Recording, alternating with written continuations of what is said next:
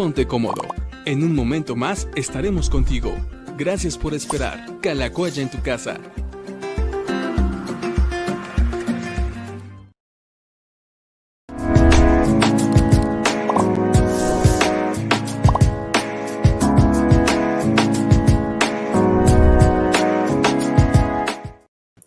Hola amigos, bienvenidos a Diálogos con el Pastor, programa número 207. 207, el programa del día de hoy, jueves 26 de mayo. Y bueno, ahora sí estamos, vamos, vamos bien, estamos eh, felices de poder estar con ustedes. Ha sido un día eh, no tan ajetreado, no tan ocupado tal vez como otras, como otras semanas, como otros jueves, pero ha sido un buen día. Platiquen ustedes cómo están, qué tal su jueves, cómo han estado, qué han hecho, dónde han ido cómo han trabajado, apenas van a empezar a trabajar, apenas van a estudiar.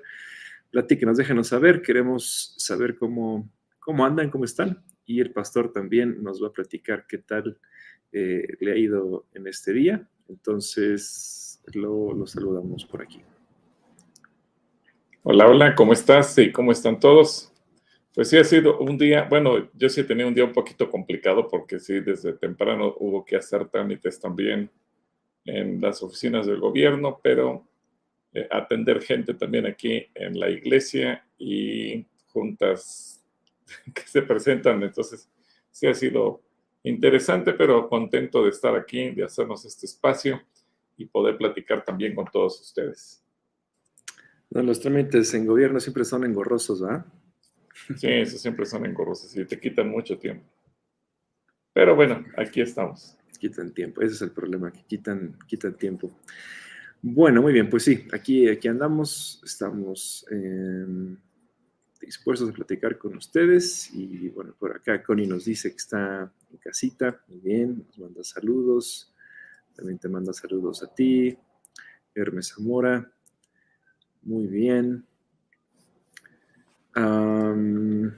¿Quién más nos saluda por aquí? Elizabeth Muñoz, Otoño, Erika, que dice que es Samuel González, entonces también los saludamos. Muy bien, pues sí, ya tenemos bastantes eh, saludos, tenemos algunas preguntas por ahí. ¿Qué te parece si oramos para pedirle a Dios que hoy nos ayude? Podamos tener una buena transmisión. Señor, te damos gracias porque estás con nosotros, porque yo sé que vas a permitir que hoy tengamos una buena tarde, una buena transmisión, que podamos pasar una, un buen rato juntos. Eh, aquí conectados. Te pido por cada persona que nos esté viendo, desde su trabajo, desde su auto, desde su casa, desde la escuela, desde donde sea que estén, Señor, te pedimos que puedas sentir tu presencia ahí con ellos y que también puedan aprender junto con nosotros. En tu nombre, en nombre de Jesús. Amén. Muy bien, pues miren, lo prometido es deuda y Adriana se conectó temprano y nos dejó la pregunta que dijimos con la cual íbamos a empezar hoy y nos dice, hola, soy Adriana García, con mi pregunta de saber por qué en la Biblia dice que la época de Adán y Noé vivían muchos años. Bueno, primero, aquí hay dos razones. Primero, Dios no le había puesto un límite todavía al, ser humano. Eh, realmente empezó a bajar después del diluvio. Eh, ya que hay una razón biológica o, que o física que se puede considerar. Pero realmente también vemos que fue Dios el que dijo, y ahorita les vamos a decir eh, en qué pasaje lo dice, me parece que fue, eh, fue en Génesis capítulo 6. A ver si tú puedes poner Génesis capítulo 6, versículo 3. Después de que el ser humano está cayendo en pecado continuamente, Dios decide eh, bajar la edad del ser humano. Y, y, llama la atención porque en Génesis 6, 3 todavía no venía el diluvio. Eh, es una decisión que Dios toma, y si la quieres tú leer, yo, por favor.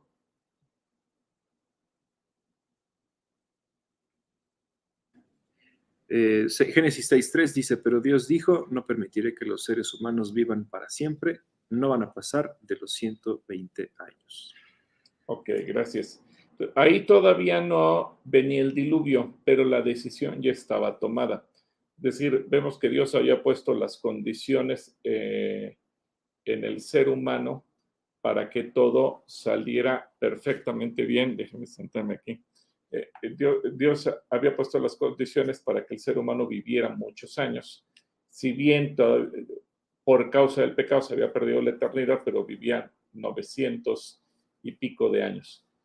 Pero aquí, a causa del pecado, Dios decide bajar drásticamente de los 900 años a 120, es decir, la octava parte del tiempo o la novena parte del tiempo de lo que originalmente se vivía. Y Dios pone un límite máximo 120. Límite que en tiempos de Moisés vuelve a bajar cuando en el Salmo 90.10, si quieres busca el Salmo 90.10 y lo puedes poner ahí en la pantalla, eh, vemos que vuelve a cortar nuevamente el límite de la edad del ser humano. Y así como lo vemos en Génesis 6.3, 120, en el Salmo 90.10, vuelve a aparecer una nueva, un nuevo tope que Dios le pone a la edad del ser humano. A ver si lo encuentras por ahí, yo. No, Salmo 90.10. Y eso sucede en tiempos de Moisés.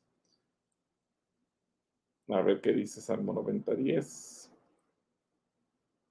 Salmo 90.10 dice, si las fuerzas nos ayudan, podemos vivir 70 años y aún llegar a los 80, pero no tiene sentido que vivamos tanto tiempo. Esa vida de angustias y problemas pasa pronto, lo mismo que nosotros.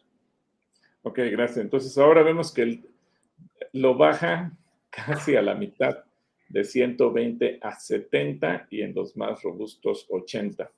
Y obviamente eh, llegó un momento en el que el ser humano no vivía arriba de los 40 y tantos años. De hecho, tú lo vas a ver a lo largo del libro de los reyes, que se fue bajando drásticamente la edad.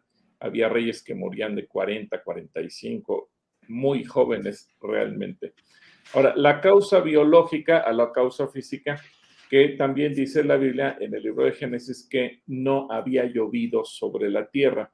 Es decir, había una, como vemos desde Génesis 1 en la creación, había una capa de agua en el cielo que eh, servía como un amortiguador, como un filtro para los rayos solares y por lo tanto eh, los especialistas dicen que eso ayudaba primero a que el proceso de envejecimiento fuera más lento. Segundo, eh, las condiciones de la Tierra eran también completamente diferentes e incluso las cosas no se echaban a perder tan rápidamente. Esa es una de las causas por las que eh, se supone que, o, los científicos piensan, ¿por qué Noé se emborrachó después del diluvio cuando él bebe del vino que eh, extrajo de la uva.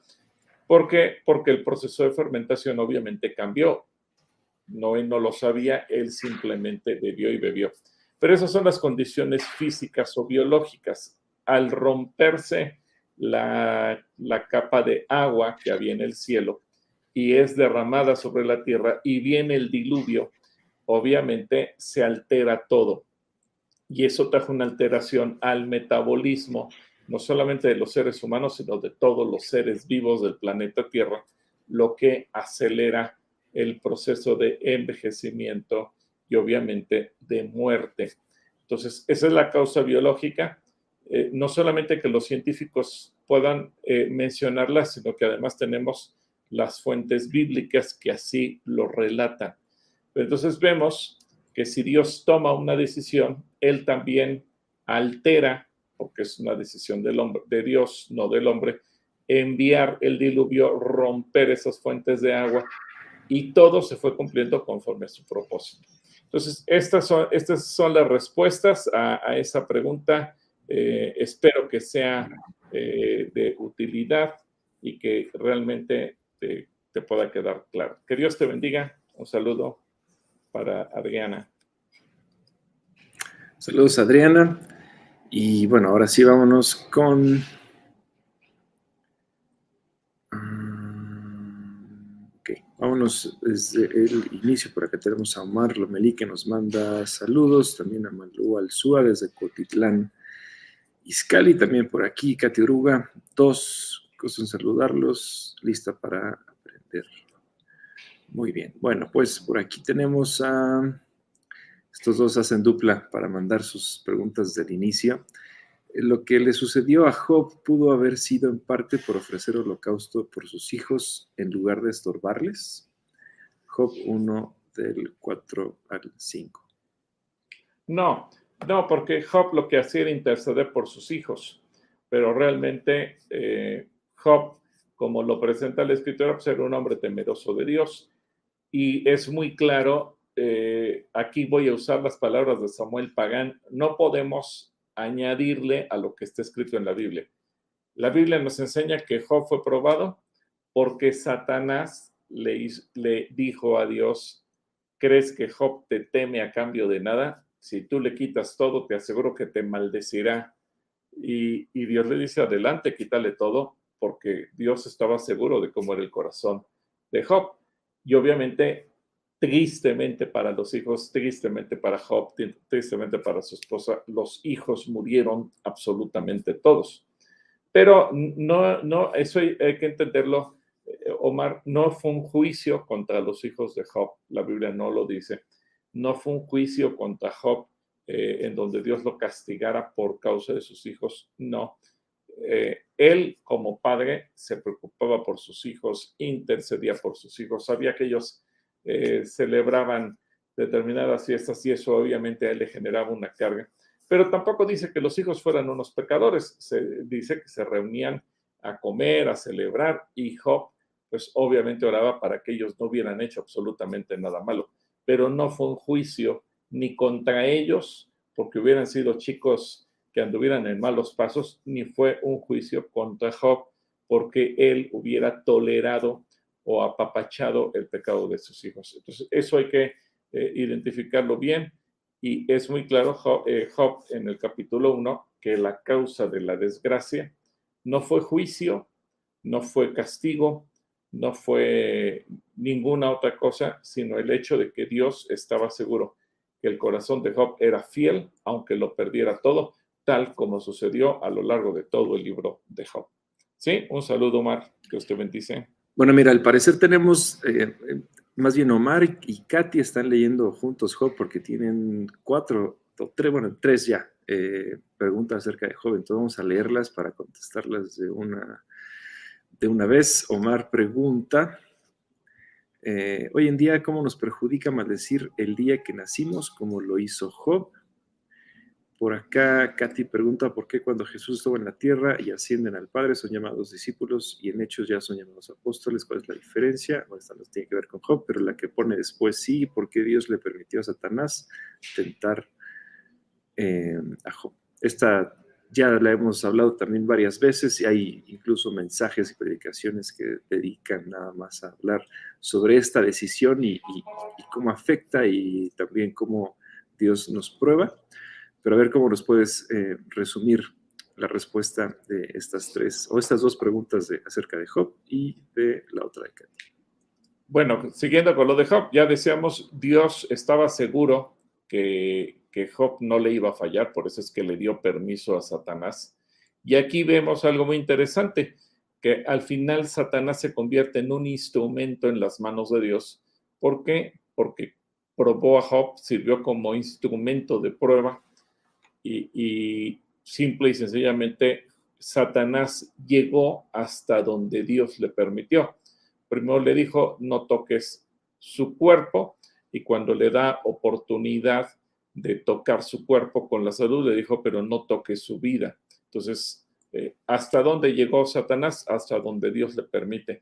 Pero al final Satanás es un instrumento en las manos de Dios para probar a Job hasta donde Dios desea probar a Job.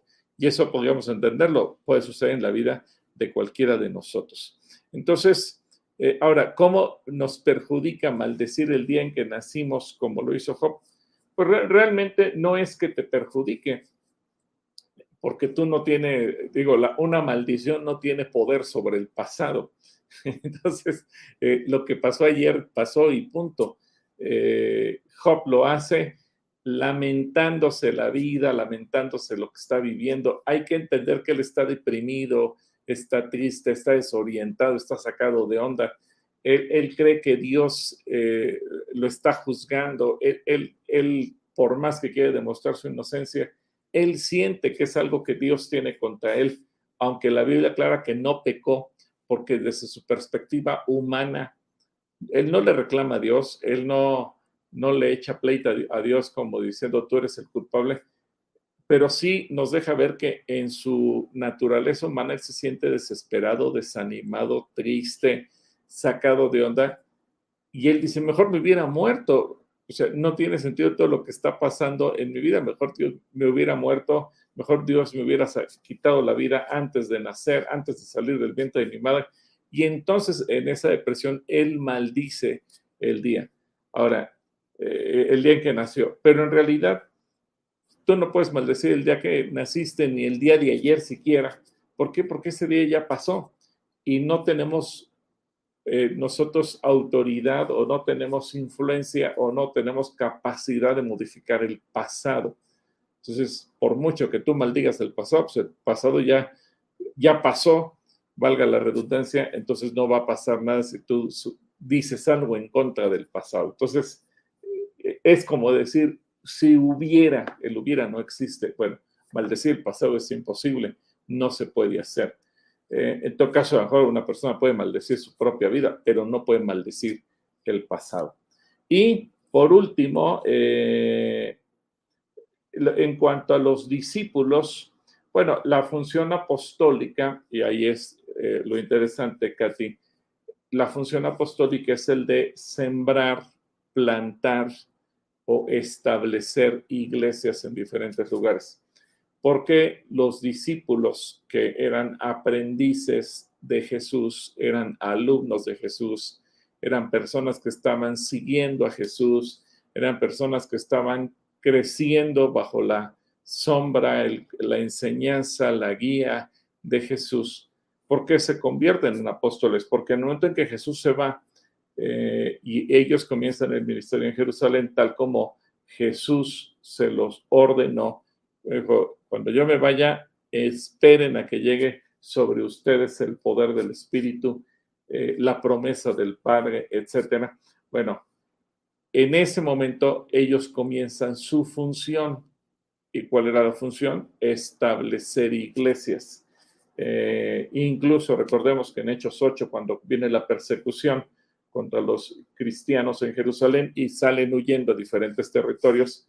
La iglesia de Jerusalén decide enviar a los apóstoles o a los discípulos, si tú lo quieres ver así, eh, para que empiecen a trabajar y a darle formalidad a la iglesia. La gente que salió huyendo de Jerusalén no salió con la idea de voy a sembrar una iglesia. La gente que salió huyendo salió por, por miedo, despavorida, tenían terror, lo hicieron por salvar la vida y de medio de las amenazas y la persecución. Pero el Espíritu Santo en su sabiduría permitió que cuando ellos salieran, pues en el paso o, los, o, en el transcurso del camino por las ciudades o poblaciones que iban atravesando, iban dando testimonio, iban predicando, la gente de repente empieza a escuchar de Jesús, se empieza a generar un movimiento donde dicen, ¿qué, ¿quién es Jesús? ¿De qué están hablando? ¿Qué está pasando en Jerusalén? Y ahí hábilmente los líderes de la iglesia de Jerusalén envían a los discípulos y entonces que se convierten en apóstoles porque llegan a, ponerles eh, cimientos sólidos a lo que toda la gente viene haciendo. Vienen huyendo, vienen hablando de Jesús en el camino, pero ninguno establece una iglesia. ¿Qué llegan a ser ellos? A establecer iglesias en diferentes ciudades. Cuando Pablo y Bernabé salen también de Antioquía, ¿a dónde salen? Pues a diferentes ciudades. ¿Cuál es su función? Establecer iglesias. Por eso es que de discípulos, de repente la Biblia los presenta como apóstoles, porque ahora su función primordial es establecer nuevas congregaciones. Entonces, Omar, espero que eso, bueno, perdón, Katy, espero que eso también responda a tu pregunta. Muy bien, pues saludos a Omar y a Katy. Vámonos ahora con Silvia Tobar que pregunta, tengo una duda y estoy confundida. Cuando se ora, ¿es bueno ver al cielo? Yo tenía entendido que sí. Pues la Biblia no dice que tengas que ver al cielo.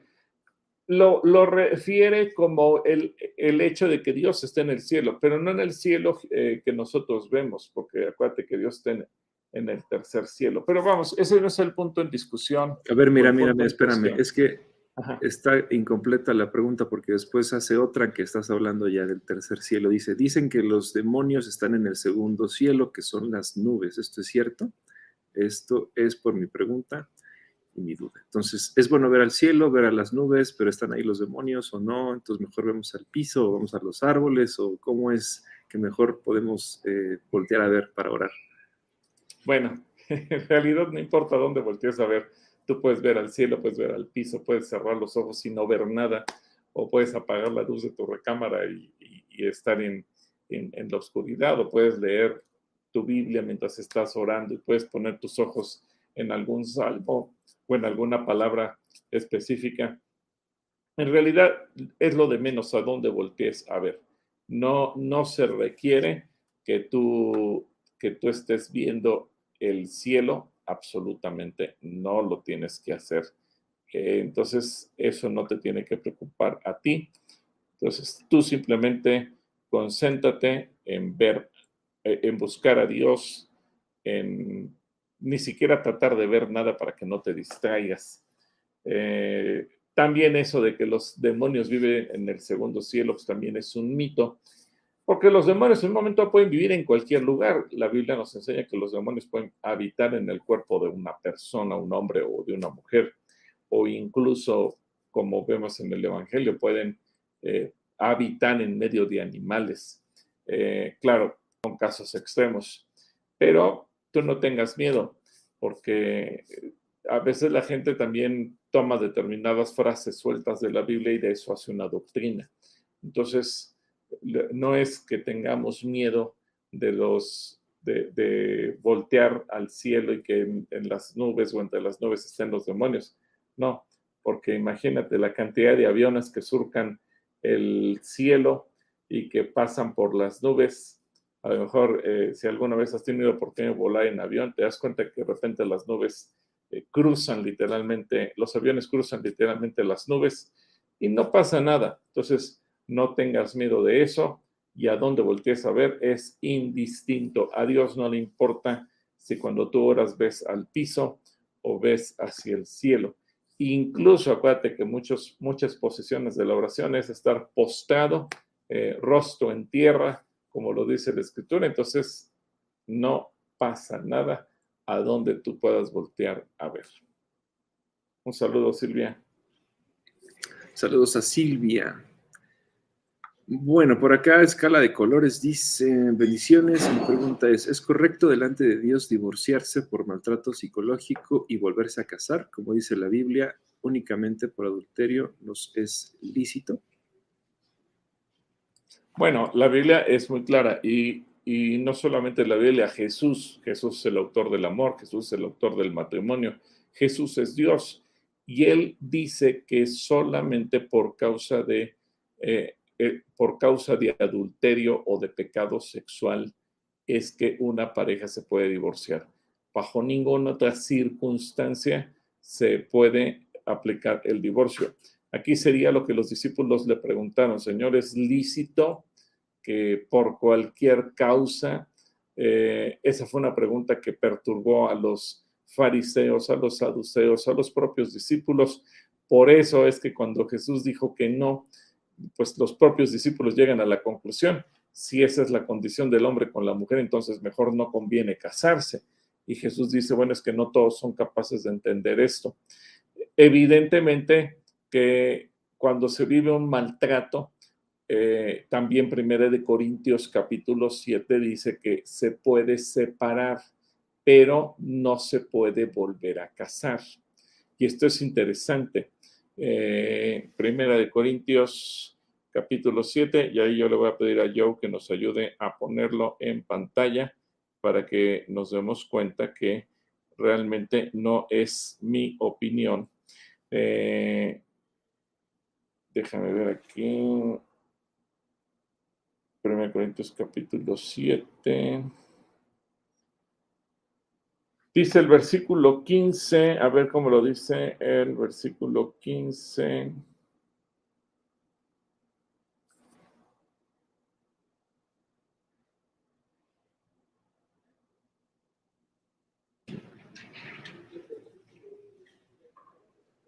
Aquí está.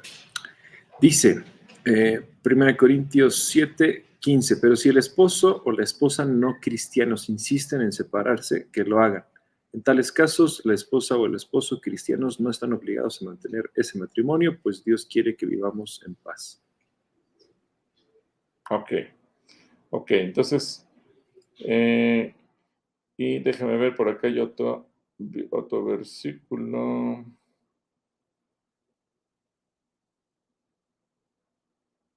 Bueno, ahorita, ahorita recuerdo el otro versículo que quería compartir con ustedes, pero bueno, aquí lo importante, si hay un maltrato, cualquiera que este sea, por salud mental, por salud física, por protección, por lo que tú gustes y mandes, eh, puede haber concesión de separación, sí, aunque como suele suceder en casos de consejería, es mejor verlo personalmente, pero en términos generales, ¿qué nos enseña la Biblia?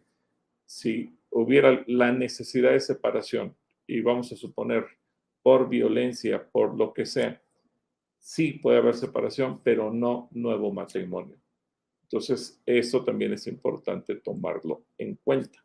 Pero escala de colores tal vez sería mejor que se viera el caso en lo particular para ver realmente de qué estamos hablando, porque hay muchas variables que pueden alterar o cambiar el resultado de una consejería. ¿Sí?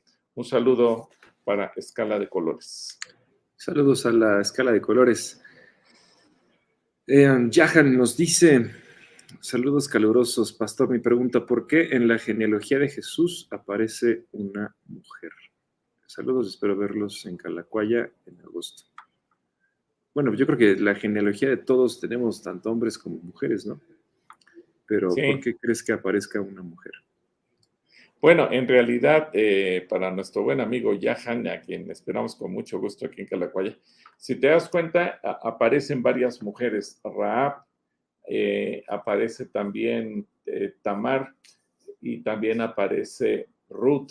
entonces, curiosamente, las tres mujeres que se mencionan en, el, en, en la genealogía de Jesús, primero hacen referencia a el pueblo gentil, porque ni Tamar era de origen judío o hebreo, ni Raab, Raab, acuérdate que era una mujer que vivía en Jericó, parte de los cananeos que ahí vivían, y eh, Ruth era una mujer moabita. Entonces, estas tres mujeres vienen a representar al mundo gentil, es decir, la cobertura de salvación por parte del Mesías a todos aquellos que no somos judíos. Segundo factor eh, que también nos llama la atención de la genealogía de Jesús y que lo enfatiza a través de las mujeres, aunque no es lo único, porque aparecen también hombres como Roboam y muchos otros más, eh, es que de las tres mujeres vienen de historias complicadas eh, acuérdense que Tamar era la nuera de Judá que se disfraza de, ramera para poder tener un hijo, etcétera, etcétera. Entonces se, vuelve una historia así como de, telenovela, un, un, drama, si ustedes le quieren poner así. Pero nos enseña cómo se fue componiendo la familia de Jesús. Y curiosamente, él es el león de la tribu de Judá. ¿Y de dónde viene de parte de Judá? De una relación muy complicada. Segundo, eh, Raab, que era una ramera y que es la que salva a, los espías que entran a, reconocer la tierra de Jericó y a través de ella, al casarse con un descendiente de Judá, bueno, continúa y se inserta dentro de lo que fue la genealogía de Jesús. Y tercero, eh, Ruth, la moabita, que había sido casada, había sido viuda, y entra en un plan de redención que también es muy eh, complicado. Si bien la historia de Ruth termina felizmente, pero su origen es bastante complejo. Entonces, eh, si te das cuenta a través de, las mujeres en la genealogía de Jesús, nos enseña también una realidad. Jesús vino a redimirnos y él se identifica con el pecado del ser humano porque su propia familia, su propia genealogía, sus propios antepasados en la parte humana venían de una condición muy complicada. Entonces Jesús nos entiende, sí, Jesús nos quita las maldiciones, sí.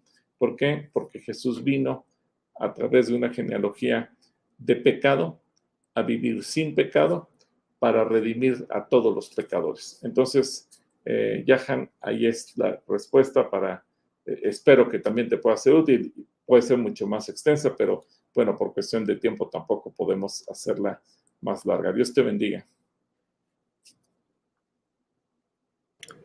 Saludos a Jahan, Natalia Sitle, también por aquí nos saluda, Ana, Luisa Portilla, Marisol Rivera, Neria, muchas gracias por los saludos, Alex Ortega, desde Mérida, Gabriel Lara, buenas tardes, yo quisiera saber qué habla la Biblia sobre la apariencia de una persona cristiana, principalmente en varones, tomando en cuenta que ya llevamos tiempo en el conocimiento de la palabra gracias. Mm. Sobre la apariencia de una persona cristiana. Híjole, es que está, muy ambigua la pregunta. Es muy ambigua. no, sé, no sé a qué se refiere. Puede ser un poquito más específico, eh, DJ Gabriel Lara. Eh, sí, no sé, no sabemos a qué te refieres exactamente con la apariencia de una persona cristiana, principalmente varones. Pero si nos ayudas eh, haciendo un poquito más puntual tu pregunta, con mucho gusto la contestamos. Soy la por acá también nos saluda desde Naucalpan. Saludos hasta Naucalpan. Susi Valentín nos está saludando por este lado. Ya nos llegaron más preguntas. Em, Margarita López también nos está saludando. Vamos a esperar que el, pastor se conecte. Mientras voy a saludar a algunas personas por acá. A Luxi Roldán, saludos cordiales, mi pastor consentido. Y yo, ah, yo no soy consentido, qué mala onda. Luxi, Eh, Gilberto Díaz nos manda saludos desde Atizapán. Hace ratito aquí andaba, a lo mejor ya se fue a su casa. Ah, también por acá, Malenita Cruz nos está saludando.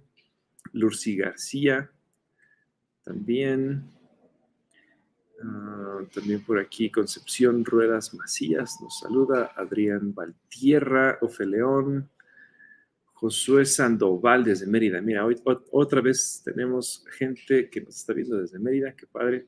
No sé cómo estén sintiendo ahorita el calor. Aquí en México estamos en 28 grados, hasta casi 30, eh, aunque está fresco, o sea, no, está húmedo, no es, un calor húmedo como el que usualmente tienen por allá. Yo me acuerdo que en Mérida no puedes dejar la leche afuera más de un ratito porque se corta, luego luego se echa a perder. Todo hay que congelarlo o meterlo al refri porque no aguanta no aguanta nada, pero mandamos saludos hasta, hasta Mérida. También tenemos a Nacho Martínez que nos manda saludos desde La Contreras, en Ciudad de México. Eh, Fer Edgar, que el domingo pasado nos trajo una dotación de mangos desde Veracruz y le agradecemos mucho, ya nos los echamos picados en licuado y con acompañamiento de alguna otra cosita y la verdad es que estuvieron, estuvieron muy buenos los mangos. Gracias Edgar eh, y le mandamos un besito a Dasha, a Eliet y a Tiago. Entonces, gracias por, por conectarse y por traernos eh, los mangos el domingo. ¿Qué tal los mangos que nos trajeron? Deliciosos, deliciosos. Muchas gracias a la familia de Fer, de, de Edgar y de Dasha, de Blanquita, de Tiago, de Eliet y gracias por los mangos tan ricos. Muy bien, pues gracias por, por eso, Fer. Que Dios les multiplique todos los mangos que nos trajeron. a ver, voy a aprovechar, dejé unas preguntas pendientes arriba, pero quiero aprovechar para leer esta que nos dice Nacho P. O. dice, Pastor, buenas tardes, le voy a regalar una Biblia a mi papá, ya es adulto mayor. ¿Qué opinión tiene de la Reina Valera contemporánea. Que por cierto podemos aprovechar para decir que tenemos esta Biblia justamente para adultos mayores de tamaño grande, con letra muy grande también, y la encuentras disponible aquí en la librería en Calacuaya. Y si dices que el pastor te mandó desde diálogos por tu Biblia para adulto mayor, puede ser, puede ser, no sé, pero puede ser que te den un descuento, ahorita que el pastor te lo confirme. Pero a ver, ¿qué, qué opinión tienes de la Reina Valera contemporánea para un adulto mayor? Excelente, es, es una excelente opción porque eh, mantiene toda la esencia de la Reina Valera, pero le modificaron mucho del lenguaje. Y incluso te podría decir que hay palabras que ni siquiera los adultos mayores conocen de la Reina Valera 60, porque me ha tocado verlo. Y, y, la Reina Valera contemporánea es, creo, una de las mejores traducciones que hay, eh, porque combina la, forma poética, eh, literaria, que a mucha gente le gusta de Reina Valera. Recordemos que, el tiempo en el que la tradujeron fue eh, una época distinta, entonces la concepción y la narrativa que contiene es muy, muy, muy bonita, pero eh, combinada con palabras actuales, palabras de uso común, palabras que no, no se quedaron rezagadas, entonces eso te puede ser de mucha utilidad. Entonces, si tú se lo vas a regalar a tu papá, adelante, ve con Soco a la librería y dile que aquí en Diálogos eh, te estamos autorizando un descuento. Ya Soco te dirá qué descuento te puede aplicar, pero eh, ya le estamos comprometiendo a ella, así que adelante. Bueno, muy bien, pues le mandamos un saludo a Nacho, a su papá, y esperemos que encuentres la mejor Biblia para que él también pueda leerla, eh, la pueda leer bien. solo quiero estar seguro. Aquí está. Edrey Spitia nos dice, ¿cómo se puede entender la, en la multiversión de Proverbios 19, 2? Los amigos inconversos también aman en todo el tiempo, como dice Proverbios 17, 17. No, yo creo que eso está sacado de contexto.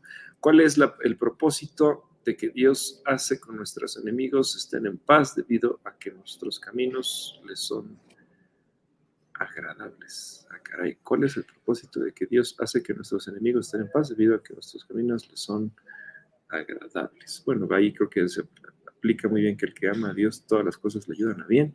Pero, em, ¿qué nos puedes, qué le puedes decir tú al joven Edrey? A ver, 19. Dos. son dos preguntas, ¿verdad?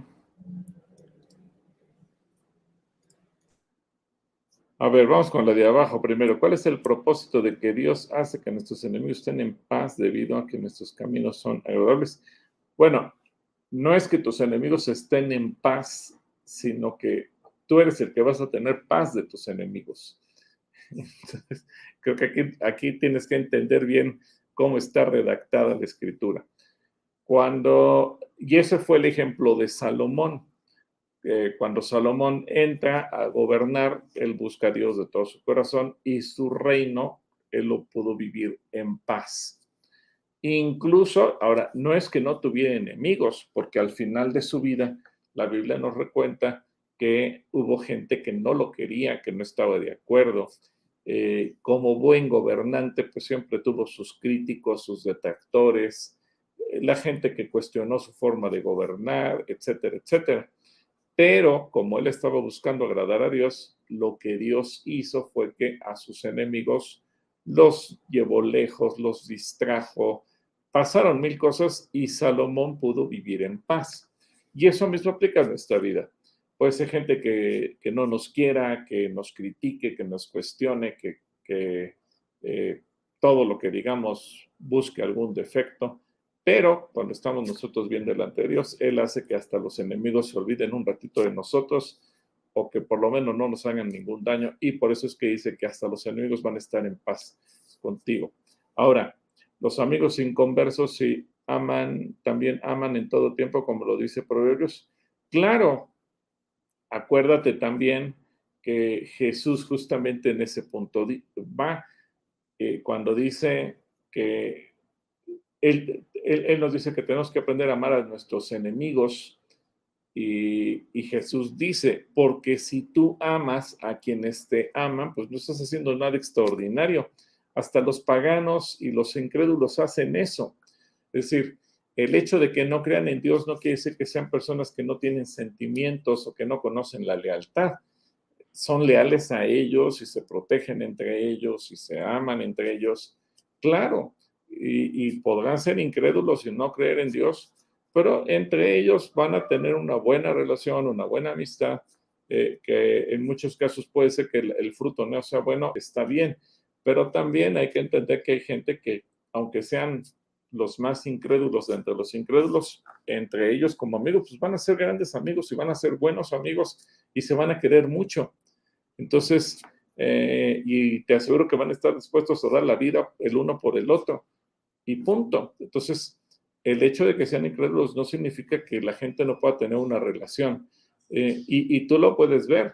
Hay gente incrédula que tiene un buen matrimonio, hay gente incrédula que nunca cayó en adulterio, hay gente incrédula que fue leal y fiel el uno al otro, hay gente incrédula que han sido buenos padres, hay gente incrédula que han sido buenos hijos, hay gente incrédula que han sido buenos hermanos, hay gente incrédula que han sido buenos amigos entre sí. Eh, el punto es que nadie nos vamos a salvar por haber sido buenos esposos, buenos padres, buenos hijos, buenos hermanos y buena onda con los demás. Lo que nos salva es que Cristo Jesús vino a pagar el precio por nuestros pecados. Ese es el punto. Pero en la vida diaria tú te vas a encontrar de todo en, la sociedad. Entonces espero que eso responda a tu pregunta, mi querido Edrey.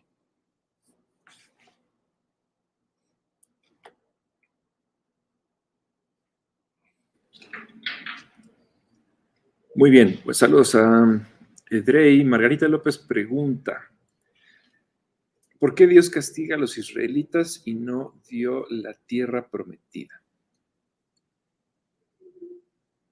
A ver, busca 14, números 14, 12.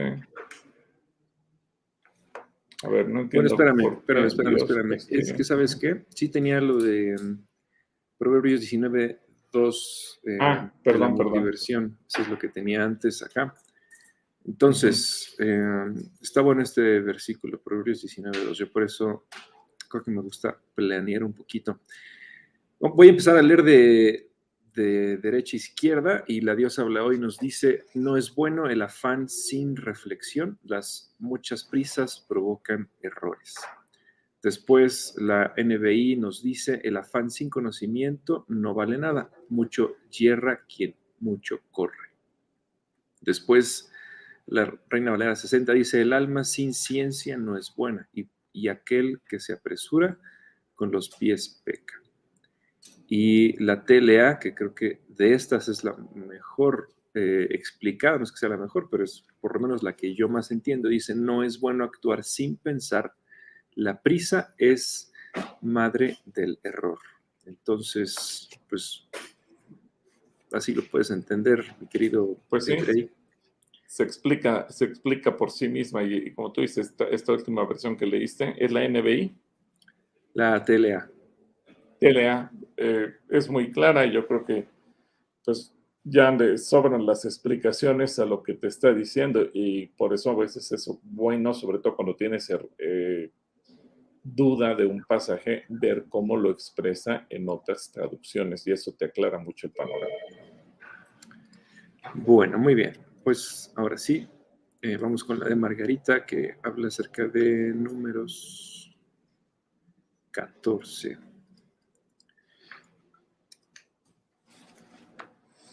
Bueno, creo que no quiero adelantarme, pero Dios castiga a Israel porque decidieron desobedecerlo, aquello con el becerro de oro y demás. Eh, eso fue algo que por eso Dios se enoja y decide castigarlos. Que del 2 al 23 ah, son bastantes, son muchos versículos para leer. Números 14. Del 12 al 23. Ah, bueno, sí, el, contexto es cuando los israelitas se habían rebelado en contra de Dios, ¿no? Pero bueno, e, en realidad ahí te das cuenta de cuál fue el, castigo a los israelitas. si la pregunta es por qué Dios castigó a los israelitas, bueno, tendrías que leer todo el capítulo 14 prácticamente para entender eh, cómo el, pueblo se rebeló en contra de Moisés cuando llegaron los, los espías, eh, trajeron los resultados de su trabajo de haber recorrido la tierra de Canaán y diez espías dan malas referencias y dicen volvámonos a Egipto, solamente Josué y Caleb dan buenos, eh, buenos eh, comentarios y dicen Dios está con nosotros. Total, el pueblo se, se revela por completo y es ahí donde Dios dice, si ustedes dicen que los niños van a morir, yo voy a dejar vivos a todos los niños y todos los adultos van a morir en los próximos 40 años. Entonces, eh, ahí viene el castigo. Y no es que Dios les haya quitado la promesa de la tierra prometida, la, la promesa continúa. Pero como fueron 40 días los que tardaron los espías en recorrer la tierra, el Señor dijo un día, un año por cada día. Entonces, 40 años van a andar vagando por el desierto y después de los 40 años van a entrar a tomar posesión de la tierra. Hay que recordar que pasados los 40 años Dios le volvió a, ordenar a, pero ahora Josué, que volviera a enviar espías y entonces se vuelve a dar la oportunidad. Y imagínate que los espías que mandó José hubieran fallado, hubiera vuelto a extender esos 40 años, gracias a Dios que no fallaron, que dieron buenos reportes, que se atrevieron a tomar posesión de la tierra. Entonces, Dios no les quitó la promesa, simplemente se se prolongó, se extendió, fue, se pospuso la entrada a 40 años, pero la promesa seguía en pie. Pero el castigo tenía razón de ser. Entonces tú puedes leer todo el capítulo 14 y lo vas a entender perfectamente bien, Margarita. Que Dios te bendiga. Muy bien, saludos a Margarita. Marisol Rivera nos dice, ¿el concepto de vida eterna existe después de la resurrección eh, del Señor Jesucristo o desde su nacimiento? Bueno, más bien el concepto de la vida eterna, Marisol, proviene desde el principio. Acuérdate que Dios había creado al ser humano para que viviera eternamente. Por eso, eh, en el momento en el que el hombre y la mujer pecaron, Dios dijo, ahora saquémoslos del huerto del Edén, no vaya a ser que extiendan su mano hacia el árbol de la vida y coman y vivan para siempre. Es decir, ya Dios había puesto desde la creación la idea de que el hombre viviera por la eternidad. En estos días leímos en el libro de Job que Job llegó a hacer una declaración, yo sé que mi redentor vive. Y, y Job lo hace con una confianza absoluta, aunque yo me muera, yo voy a vivir porque mi redentor vive. ¿Qué concepto tenía Job en su corazón? la vida eterna. Y obviamente eh, a lo largo de la Biblia, si bien no todos los personajes lo hablan directamente o, claramente, sí vamos a ver que en muchos de los pasajes proféticos o incluso dentro de, la, de los propios salmos aparecen la, la idea de la vida eterna. Obviamente Jesús vino a consolidar ese concepto porque ahora Él lo hace posible. Ya no es una ilusión, ya no es una idea etérea, inalcanzable, imposible de lograr, sino que es una realidad el hecho de que Cristo nos vino a dar la vida eterna, sacrificándose a sí mismo para darnos la vida a todos los demás. ¿Sí? Entonces el concepto de la vida eterna nace en el libro de Génesis en el momento mismo de la creación, porque el ser humano fue diseñado para vivir eternamente, nunca fue diseñado para morir. Que Dios te bendiga, Marisol.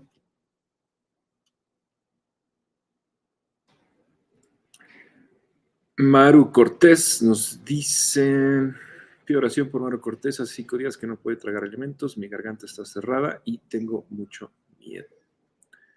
Oramos por Maru, claro que sí.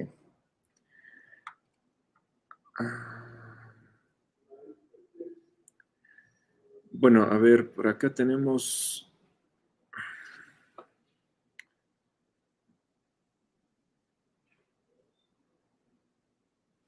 Y ya no tuvimos respuestas de los médicos, ¿verdad? Respecto a la pregunta del martes. ¿Qué diagnosticarían a aquel chico del Evangelio que, echaba espumarajos y, de repente el espíritu lo tomaba y convulsionaba?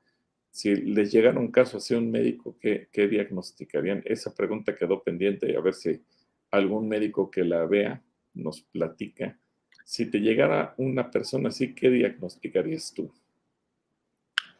Mira, por acá tenemos una pregunta de Carla Jiménez. Estas me gustan porque son de la vida real. Dice, buenas tardes, yo tengo una tienda y vendo cerveza como todas las tiendas, pero hubo una persona que me dijo que por qué vendo algo que perjudica la salud de los demás. La verdad es que no la había visto así, pues por cada caja de coca vendo una cerveza, o sea, es muy poca la que se vende y en realidad el refresco también es muy dañino para la salud. Estoy en pecado por vender ese producto. Bendiciones. Mira, Carla, yo te recomendaría orar y preguntarle al Señor qué hacer. Evidentemente que hay muchas cosas que tú puedes pensar que le pueden hacer daño al ser humano, eh, pero obviamente yo te recomendaría no que alguien te diga o te digamos que vendas o que no vendas, que hagas o que no hagas, porque no sería correcto que tú tomaras la decisión en función de lo que todos te digamos, sino que tú le preguntes al Señor, Señor, este es mi negocio, estoy bien, estoy mal, dejo de vender, lo sigo vendiendo, y que el Señor te responda a ti, te va a responder y seguramente te va a dar una palabra y para ti será tan clara la palabra que no te va a quedar, la menor duda de lo que tienes que hacer. Si Él te dice, sigue y no hay problema, tendrás la certeza de que Dios te lo dijo. Si Dios te dice, para y ya no vendas más, tendrás la certeza de que Dios te lo dijo y lo vas a obedecer a Él. Yo creo que lo más importante que tenemos los cristianos es la comunión con Él, de preguntarle algo, de saber que Él nos va a responder. Yo te podría ahorita decir, deja de vender o sigue vendiendo, y entonces tú vas a, hacer las cosas de acuerdo a lo que yo te dije, pero posiblemente venga alguien después y te diga lo contrario a lo que yo te diga. Y entonces eso te va a generar dudas, confusión y vas a decir, ya no sé quién está bien, quién está mal, quién es legalista, quién es liberal. Y creo que lo más importante es cuando tú vas y le preguntas a Dios y Dios te responde. Y entonces tú vas a tener la certeza. Y creo que los cristianos, cuando Dios nos, responde algo, eso genera una convicción inamovible. Una convicción que, aunque la gente te critique, están en tu corazón ya y nadie te la va a cambiar porque tú ya la tienes bien establecida porque Dios te lo dijo. A diferencia de cuando obedecemos lo que nos dicen las personas, porque las opiniones de la gente pueden cambiar, porque un mismo pasaje dos personas lo pueden ver con ojos diferentes, porque un mismo, una misma situación eh, te, te, pueden presentar dos o tres alternativas y eso genera problemas. Entonces, yo te recomendaría, Carlita, orar, preguntarle a Dios y dejar que Él te responda. Así tendrás la respuesta de Dios y no de ningún ser humano. Muy bien, Carlita, pues ahí está. Esperamos que, eh, que encuentres la respuesta.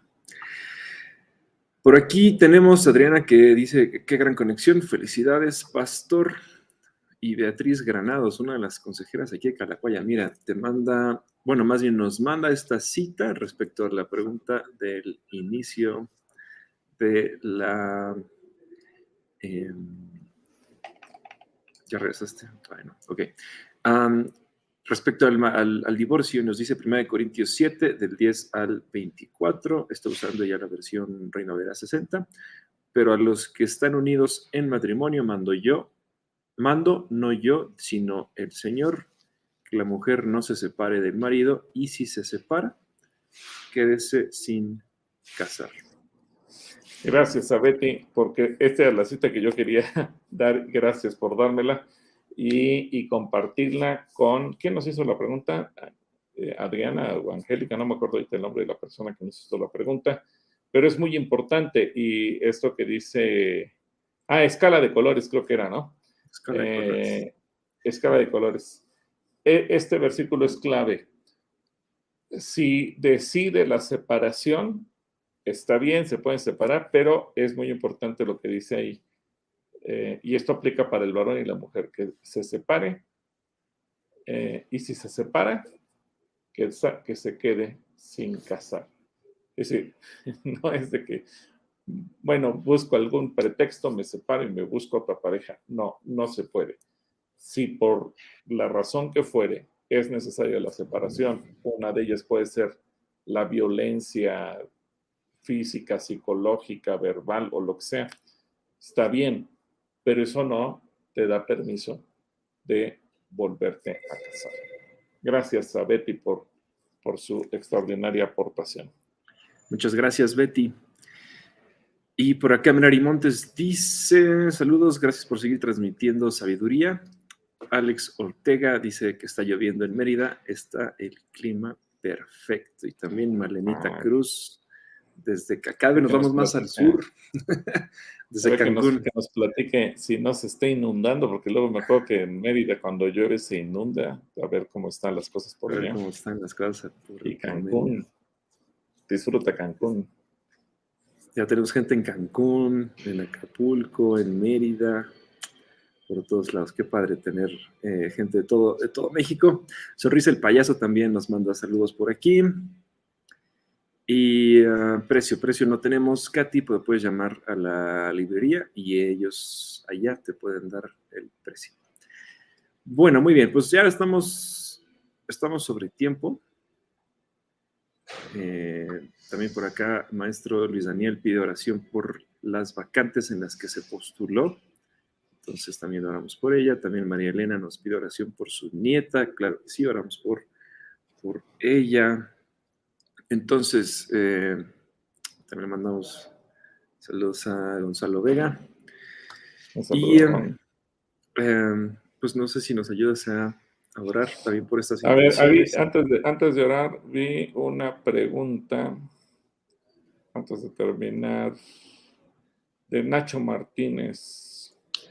Nacho Martínez. A ver, acá, acá está, mira. ¿Qué diferencia hay entre el amor y la humildad? Bueno, eh, ambos son eh, parte del fruto del Espíritu Santo, el amor y la humildad como parte de lo que el Espíritu Santo opera en nosotros. Solamente que el amor es aquello que tú le das a los demás. Acuérdate que eh, el principal mandamiento es amar a Dios con todo nuestro corazón, con toda nuestra mente, con toda, alma- con toda nuestra alma y con todas nuestras fuerzas. Y el segundo mandamiento es amar a nuestro prójimo como a nosotros mismos. Es decir, el amor es algo que nosotros le damos a los demás. Pensando, y aquí pensemos en el terreno humano meramente, eh, el amor es el que tú le das a tu cónyuge, a tus hijos, a tus conocidos incluso a tus enemigos por el trato que les das. Y el amor incluye perdón, el amor incluye que aunque los demás sean eh, mala onda conmigo, yo voy a ser buena onda con ellos. El amor es que aunque los demás no me quieran ayudar, yo sí los voy a ayudar. Y eso pone a prueba mi, mi- calidad de cristiano. Yo puedo decir que soy cristiano, pero ¿qué lo va a poner a prueba? Cuando la gente reta mi amor. El, el amar a quien según mi criterio no lo merece, a lo mejor tengo toda la razón, pero amar demuestra que tengo el carácter de Cristo porque soy capaz de darle a los demás hasta lo que según mi criterio no merecen. La humildad tiene que ver más conmigo mismo. Eh, la humildad es ahora mi posición ante Dios y ante los demás. Eh, no es lo que yo les doy, sino la actitud que yo reflejo. Eh, porque no voy a exigir una posición, no voy a exigir un trato especial, no voy a exigir ser VIP, no voy a exigir que se me dé un trato de director, de gerente, de tener mucho dinero, de etcétera, etcétera. La humildad es, como Jesús nos enseña, hacerme el último para servir a los demás, de que si me invitan a un lugar, me siento en el último lugar, porque no me estoy, no estoy pidiendo que me den un trato preferencial y que me sienten en el primer lugar. Es mejor, como dice Jesús, que alguien te diga, oye, no, tú mereces un mejor lugar, Y la humildad es tener esa actitud. No llego exigiendo, no llego pidiendo, no, llego demandando, no llego esperando que los demás me traten de una manera determinada, porque entonces eso me llevaría quizás a competir con Dios y pensar que merezco la honra o, el trato que solamente Dios es digno. Y mucha gente, eh, desgraciadamente, pierde el piso y cuando empieza a tener éxito profesional, éxito económico, éxito deportivo o éxito de cualquier cosa, entonces siente que es más que los demás y que se merece más que los demás y exige. Esa es la parte complicada. Entonces, el amor tú lo das, la humildad es quien tú eres y lo que tú reflejas hacia los demás. Espero que eso te, responda. Y bueno, vamos a orar, eh, vamos a orar por todas estas intenciones de salud. También nos reportaron del pastor Alejandro Gracia del Centro Cristiano Prados, que eh, está teniendo un problema, está eh, hospitalizado de urgencia por una situación grave que se presentó. Y vamos a orar por todas las intenciones que aparecen aquí. Padre, ponemos en tu presencia cada una de estas intenciones de oración que nos están solicitando. Tú las conoces todas, conoces a cada persona, conoces la enfermedad, conoces lo que está sufriendo, conoces lo que está pasando. Y venimos delante de ti a clamar por misericordia, que tú intervengas por el poder de tu Espíritu Santo y que Dios, tú, tú nos mires con ojos de favor y cada uno de tus hijos que está pidiendo alguna de estas intenciones, tú la respondas por el poder de tu Espíritu. Todo está en tus manos, todo está delante de ti, nuestras propias vidas están en tus manos, Señor. Y yo te pido bendición abundante sobre cada uno de tus hijos y sobre toda la audiencia que se ha conectado o los que se conectarán a lo largo de este día, esta noche, y que verán o escucharán por alguna plataforma esta transmisión. Sea tu bendición en cada casa, aún la gente que nos mandó preguntas, quienes nos mandaron respuestas. Dios, gracias por todo. En el nombre de Jesús. Amén.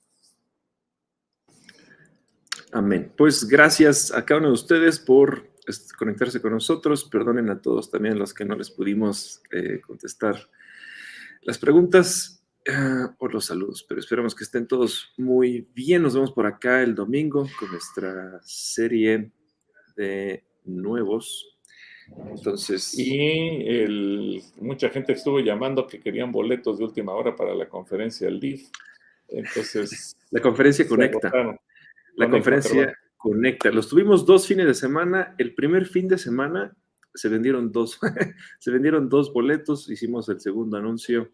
Eh, y bueno, se acabaron. Ahorita ya están sobrevendidos, ya no hay más boletos. Hay mucha gente que lo está adquiriendo eh, comprar, pero bueno, para la siguiente, desde el primer día, anímense a comprar boletos porque sí es una, va a ser una, gran experiencia. Eh, la neurocientífica va a estar, que va a estar eh, dando las dos conferencias magistrales acerca del funcionamiento del cerebro en su relación con el FE, también van a ser una cosa que nos tiene también muy sorprendidos y ella es escritora de varios libros. Y bueno, pues ya les platicaremos también la próxima semana qué tal se puso los que alcanzaron, aquellos listos que alcanzaron a comprar los 50 boletos que aquí hubo en Calacuaya, bueno, pues, pues por allá nos vemos. Y los que no, pues ya les estaremos eh, compartiendo nuestra, nuestra, nuestra experiencia acerca de la conferencia Conecta con Caroline Leaf. Entonces, Dios les bendiga, nos vemos el próximo domingo, pórtense bien y ahí nos vemos.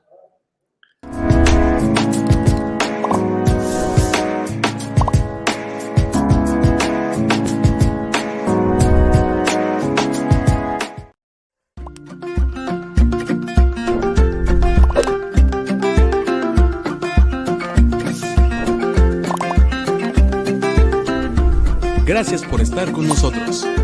Dios te bendiga.